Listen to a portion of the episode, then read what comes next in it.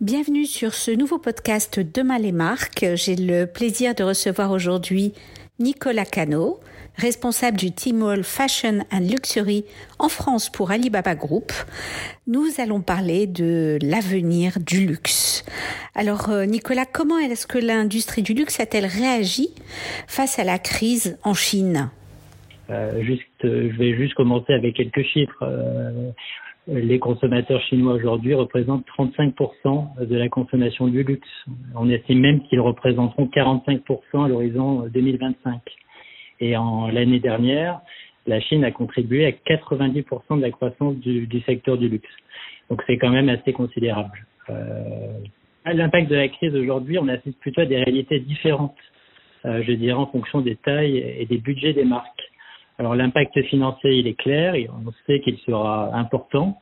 Euh, le cabinet, par exemple, Bain prévoit une contraction annuelle entre 22 et 25% Par contre, pour les acteurs, on trouve encore des différences. Alors les grands acteurs qui ont une base financière, je dirais solide, euh, tiennent le choc. Euh, les plus petites structures, surtout celles qui dépendent des circuits de distribution wholesale, c'est-à-dire les grands magasins ou les multimarques, eux, en tout cas elles, vont devoir accélérer leur passage, je pense, en magasin en propre. Euh, pourquoi? Parce qu'elles peuvent aussi intégrer la, la marge distributeur euh, et avoir un accès direct au client final et à sa data. Mais je dirais dans l'ensemble, euh, les marques de luxe ont une forte capacité à rebondir, on le sait par le passé, car elles ont des ressources et surtout une base de clients fidèles. Donc on voit que cet impact il est assez fort et puis en plus c'est un impact qui également touche à la fois aussi la supply chain, qui est très importante évidemment pour l'industrie, mais également sa communication. Donc pour la supply chain, on voit qu'elle s'adapte, elle évolue, avec la fermeture notamment euh, partielle ou totale des sites de production. Prenons l'exemple de l'Italie, euh, qui concentre 40% de la production mondiale des produits de luxe, qui est à l'arrêt complet. Euh, mais également, il faut se rendre compte qu'on a également un accès rendu plus difficile à certains composants qui étaient produits principalement en Chine. On oublie vite que les zips, euh, les boutons aussi dans la mode sont produits en Chine, mais également dans l'industrie automobile, y compris de luxe, les tableaux de bord sont, euh, sont euh, construits et viennent de Chine. Donc, pour la supply chain, je dirais, il y a une certaine volonté, une certaine résilience et surtout une adaptation qui se fait. En ce qui concerne la communication, alors les marques aujourd'hui sont toutes en train de revoir leur manière de communiquer, euh, et notamment avec l'annulation, on l'a vu, de tous les événements offline, des Fashion Week, des salons professionnels. Euh, par exemple, pour les Fashion Week, euh, tels que nous les connaissons, en tout cas aujourd'hui, je pense qu'elles devraient laisser place, on voit déjà, on a des exemples, à de nouveaux formats plus digitaux. Donc l'exemple principal dernièrement qu'on a vu, c'est la Fashion Week de Shanghai qui s'est euh, digitalisée euh, en partenariat avec Tmall et notamment euh, en live streaming qui a permis justement aux consommateurs, pas seulement aux professionnels, de pouvoir découvrir les nouvelles collections.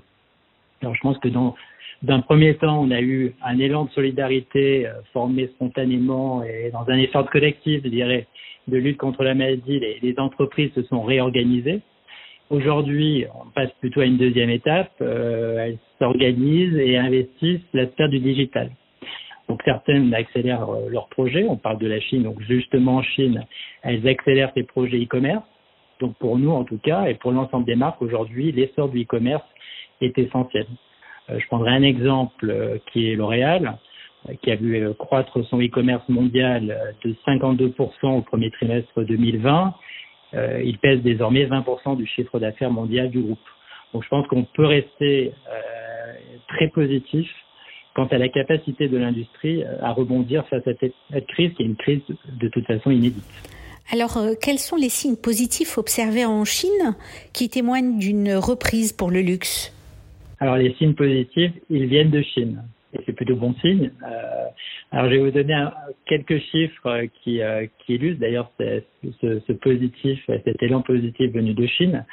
Euh, c'est une étude de McKinsey euh, qui, qui dit que 42% des consommateurs chinois s'attendent à ce que leurs dépenses ménagères vont, augmentent en tout cas euh, durant le mois d'avril. Donc c'est le, là le, mois dernier, donc c'est une étude qui a été faite sur le mois de l'avril, avec une intention de dépenser dans les domaines de l'épicerie, de l'équipement ménager, du divertissement à domicile ou même du fitness. Donc c'est un phénomène qu'on retrouve d'ailleurs en Europe. Donc on voit bien que certaines verticales vont décoller, mais également euh, s'accélérer de façon numérique. Alors en Chine, on appelle ça le phénomène en effet du revenge shopping. Ce sont ces fameuses dépenses de vengeance et aussi sont les premiers signes d'une résilience des consommateurs chinois. Euh, il ne faut pas oublier que ce sont les premiers consommateurs de luxe au monde, donc c'est très positif.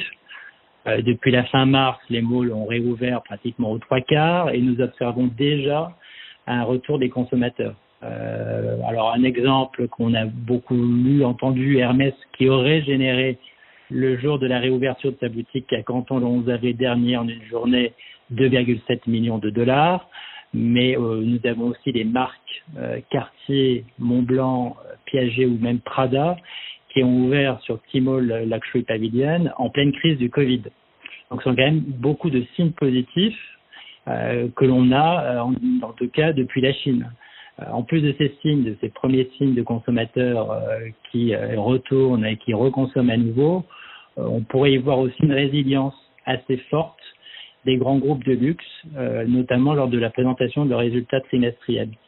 LVMH, euh, Kering ou Montclair ont annoncé des résultats en baisse de 15% sur le premier trimestre. Donc, on aurait pu imaginer des chiffres beaucoup plus, beaucoup plus bas.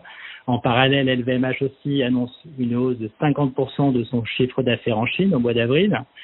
L'Oréal affiche une baisse limitée de 4,8% au premier trimestre, et même résilience d'ailleurs pour le groupe Hermès qui annonce une baisse de 7% lors de ce même premier trimestre.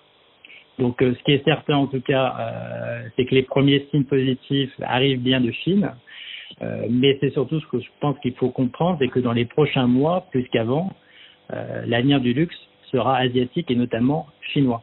Après, il faudra évidemment tout dépendra, je dirais, du rythme euh, auquel le retour de l'activité et des flux de tourisme reprendront. Alors, on, parle aussi beaucoup de, mettre le, consommateur au cœur de, l'écosystème de la marque, de proposer une expérience 360. C'est déjà ce qui est fait euh, en Chine alors, déjà en Chine, oui. Alors, l'industrie euh, du luxe, elle se, elle se, réinvente déjà et pour, je dirais, réenchanter les consommateurs. Euh, après cette période de, crise sanitaire. Alors en Chine, euh, clairement on le voit, euh, on essaie, les marques essayent d'anticiper les nouveaux comportements des consommateurs et les placent, je dirais, au cœur de la stratégie des marques. Alors on a plusieurs cas, plusieurs exemples assez intéressants. Euh, de réinvention, je dirais, dans cette période. Les marques d'abord se réinventent dans leur façon de communiquer. On a un petit peu parlé précédemment, et c'est intéressant de voir comment les nouveaux formats digitaux se mettent en place, notamment la Fashion Week de Shanghai, donc qui s'associe à Tmall cette année pour rendre l'événement accessible depuis Tmall et également depuis la chaîne de live stream euh, Taobao Live. Donc c'est un peu euh, ça a aux consommateurs, je dirais, d'acheter certains articles vus lors des défilés, mais aussi de précommander des looks de la prochaine collection. Un autre exemple qui est euh, le salon euh, Watches and Wonders, qui est l'incontournable du salon horloger, euh, mais qui cette année n'a pu se rendre accessible que digitalement. Donc en live streaming, également disponible depuis Tmall Luxury Pavilion et via Net-a-Porter Chine.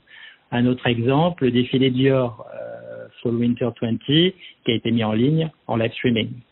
Donc, tous ces exemples qui marquent bien cette réinvention dans la communication. Ce qui est important en Chine, ce qu'on voit aussi et ce que l'on fait nous chez, Alibaba et chez Tmall au quotidien, nous accompagnons les marques aussi dans leur nouvelle stratégie. C'est ce qu'on appelle, nous appelons en Chine et chez Alibaba le New Retail. Alors en Chine, clairement, euh, nous n'avons plus de différence entre l'online et l'offline. Donc le principe vraiment aujourd'hui, c'est de combiner justement le online, le offline, mais également la logistique et la data dans une seule chaîne de valeur. Donc c'est-à-dire le parcours et une expérience client 360 euh, dont on mentionnait tout à l'heure. Donc tout cela pour améliorer l'expérience client euh, justement au quotidien. Donc c'est pour ça que l'expérience client en Chine et l'amélioration de cette, cette expérience client a déjà débuté. Euh, elle s'adapte aussi, je dirais, à des nouveaux comportements et, euh, et attentes des consommateurs. On en parle peut-être moins aujourd'hui, mais en tout cas, ces nouveaux comportements sont extrêmement importants et on se doit justement de coller à, à ces nouvelles tendances. Euh, alors, je voulais juste parler de quelques tendances quand même, très importantes aujourd'hui et euh, on le voit déjà depuis la Chine, les consommateurs qui font plus attention à l'éco-responsabilité des marques. Euh, on voit très bien d'ailleurs que l'éthique devient aussi importante que l'esthétique, mais il y a aussi une attention qui est donnée à l'expérience client et à l'ensemble des services que l'on va leur proposer. Parce qu'après la pandémie, euh, le consommateur euh, se doit de retrouver de la confiance et surtout du bien-être. Donc la pandémie, euh, cette pandémie en tout cas, elle pousse aussi le consommateur vers vers un intemporel, je pense, une consommation de l'intemporel. Alors on appelle ça euh, le jargon silent luxury. Alors ça, ça signifie quoi? C'est que les consommateurs rechercheront, je pense, des pièces plutôt d'investissement. Alors des pièces et des peut-être plus minimaliste ou durable. Donc, il s'agit vraiment en fait d'une consommation, euh, je pense, plus prudente. Donc, euh, il faudra toujours plus euh, pour justifier un achat. Donc, et le consommateur, de toute façon, est au cœur du système et de, ce, de cet écosystème. Alors, quel parallèle on peut faire avec euh, le luxe en France et le, le, le, redémarrage du luxe en France? Quelles prévisions euh, on peut euh, partager? Alors en France, d'abord, euh, je reviendrai sur euh, l'industrie du luxe, qui est quand même une industrie stratégique, euh, avec 150 milliards de chiffre d'affaires. Donc on l'oublie parfois, c'est quand même trois fois le, chiffre d'affaires de l'aéronautique. Et c'est aussi le premier secteur à l'export, avec 50 milliards de, de chiffre d'affaires. Donc la reprise en France, elle sera liée au retour d'abord de l'activité, au rebond aussi, je pense, et de l'appétit des jeunes consommateurs du luxe et au retour des flux de tourisme internationaux. Euh, D'abord, c'est vrai qu'on parle beaucoup de millennials euh, et du comportement d'achat de ces millennials. Alors c'est important, pourquoi? Parce qu'ils représentent 38% de la consommation des produits de luxe dans le monde. Donc je pense qu'il faut vraiment comprendre ces comportements d'achat. Alors ici, par rapport à la Chine, peut-être d'abord dans un premier temps, euh, on sait que les comportements d'achat des millennials français sont assez différents euh, de leurs homologues chinois. Alors en Chine, les millennials, d'un côté, sont plus susceptibles d'acheter des produits de luxe sous l'impulsion de la stimulation, on le sait. Euh, ils sont très influencés par les social media, par les influencers, les key opinion leaders. Alors en France, les millennials, eux, consomment plutôt du luxe intermédiaire et raisonnent de façon plus analytique, donc beaucoup moins influençables euh, par ou influencés par les social media. Donc les jeunes consommateurs français, eux, euh, je pense, vont être beaucoup plus en analyse et donc on devra toujours leur donner plus pour en tout cas qu'ils s'engagent davantage vis-à-vis des, des, marques de luxe. Et aussi, je dirais, sont beaucoup plus engagés et sensibles aux questions environnementales euh, et sociales. Il faut vraiment s'adresser à cette jeune audience, je pense, en connaissance de cause et connaître euh, ces consommateurs qui soient avides d'expériences uniques.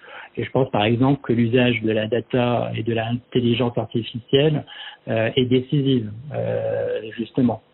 Donc sur ce point, si on peut, on veut aborder ce point de la data, je pense que, en tout cas, la Chine aujourd'hui a une, une avance, je dirais, par rapport à l'Europe. C'est évident sur l'utilisation de cette intelligence artificielle dans l'expérience shopping. Euh, et notamment, on le voit bien en France quand même, et c'est un point qui est assez important si on veut, en tout cas, si on souhaite que la digitalisation se fasse de façon plus importante.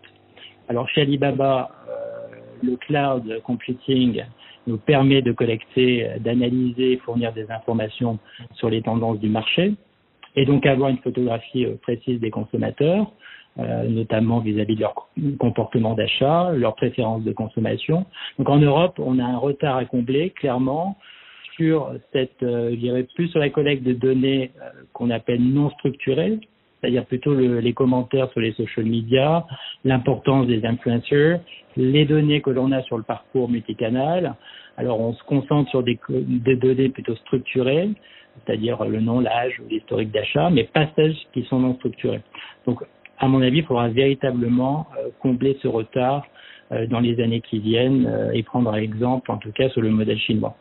un dernier élément, en parlant de la France, est justement le rebond qui aura lieu, quoi qu'il arrive. On est reste positif, on sait qu'il y aura une reprise qui viendra, euh, j'espère, très rapidement. Euh, c'est le retour du tourisme international. Et cette reprise, de toute façon, sera liée aussi au retour des flux de touristes euh, internationaux. Alors, la France, d'abord, depuis 2009, nous sommes passés de 715 000 visiteurs chinois à presque 2,2 millions en 2018 selon Atout France. Donc la France reste une destination principale des consommateurs et une destination de choix en Europe. Euh, mais la moitié des articles de luxe en France sont consommés par des touristes étrangers. Donc on voit bien qu'on a en effet, euh, il faut se concentrer sur les consommateurs français. On l'a vu, les jeunes consommateurs qui consomment du luxe aujourd'hui en France. Mais 50%, la moitié de ces articles de toute façon, sont consommés par des touristes étrangers, notamment des Chinois. Donc les Chinois sont les premiers acheteurs en France et avec le panier moyen le plus élevé qui est de 1452 euros en 2019. Donc je dirais que la reprise de l'industrie du luxe en France dépendra largement de la reprise du tourisme sur le territoire national.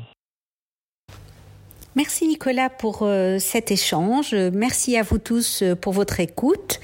Euh, je vous donne rendez-vous pour un nouveau podcast à retrouver sur mcfactory.fr et n'hésitez pas à vous inscrire à notre newsletter. À bientôt.